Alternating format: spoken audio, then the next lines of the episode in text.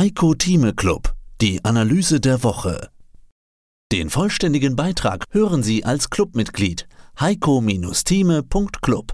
Heiko Thieme, globaler Anlagestratege. Tja, und aus dem Börsenradiostudio B, heute Beda Heinrich, nein, natürlich Peter Heinrich.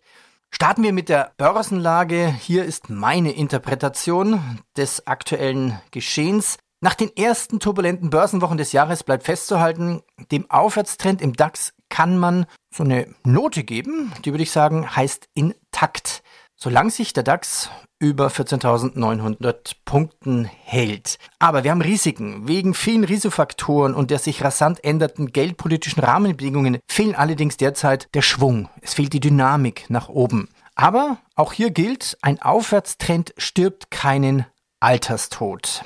Also DAX ohne Dynamik und wir haben immer noch einen Aufwärtstrend.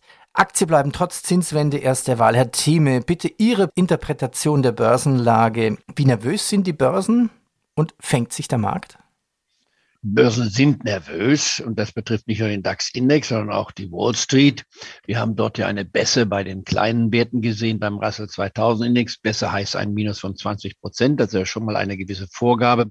Wir haben die Schwäche in China gesehen. Auch die wirft natürlich etliche Fragezeichen auf. Und wir schauen nach Japan und Japan sind wir auch hier von der 31.000 Marke bei 27.000 26.500 gelandet. Also eine saftige Korrektur. Und wenn man es genau anschaut, beim DAX kamen wir so dicht heran, aber haben es noch nicht ganz gesehen.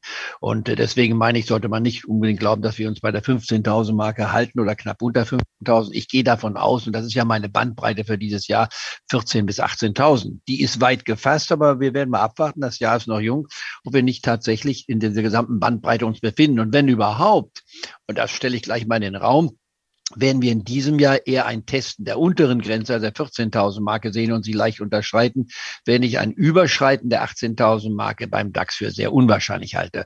Und ich bin mir nicht mal ganz sicher, dass wir bis 18.000 kommen, aufgrund der Bewertungsbasis, die wir haben, die ja nicht billigst ist, aber auch nicht so überteuert ist. Das muss man auch in den Raum stellen. In anderen Worten, 16.300 rund gerechnet, nicht wahr, oder aufgerundet, war der Höchststand. Diesen Höchststand haben wir kurz nach, Jahr, äh, Jahres, äh, kurz äh, nach Jahresbeginn erreicht und dann ging erstmal die Luft aus. Und der Markt ist sehr nervös. Und wenn man sich die einzelnen Werte anschaut, gibt es nicht, glaube ich, einen einzigen DAX-Titel, der nicht mindestens korrigiert hat in den letzten zwölf Monaten und davon die Hälfte wahrscheinlich sogar eine Bässe erlebt hat, also ein Minus von 20 Prozent erlebt haben. In anderen Worten, der Markt, wenn man ihn seziert, ist viel schwächer gewesen in allen Bereichen, als das Gesamtbild wiedergibt, weil immer zu gewissen unterschiedlichen Zeiten die Werte gefallen sind und natürlich auch dann Höchststände erreicht sind. In anderen Worten, die Struktur bei uns, in unserem Gesamtportfolio, die Hälfte sich in Exchange Traded Fonds zu investieren, damit man überhaupt dabei ist und dann allerdings auszuwählen, die mit der anderen Hälfte einzutiteln. Das bleibt nach wie vor die Motivation, wobei ich eventuell jetzt zur Zeit eher die Einzelwerte betonen würde als den Gesamtindex. Man muss also nicht voll im ETF drin sein mit 15 Prozent im DAX, 20 Prozent im Dow Jones. Heißt das, heißt, das Sie, Sie, heißt das, Sie reduzieren Ihre ETF-Empfehlungen? Nein, nicht unbedingt. Ich sage nur, man muss nicht schon auf der vollen Position sein. Wer mir gefolgt ist oder uns gefolgt ist, der hatte noch keine volle Position im Dow. Im, im Dow sind wir noch gar nicht investiert mehr, seitdem der Markt so stark gestiegen ist. Da haben wir mit Gewinn verkaufen können, wenn man so will.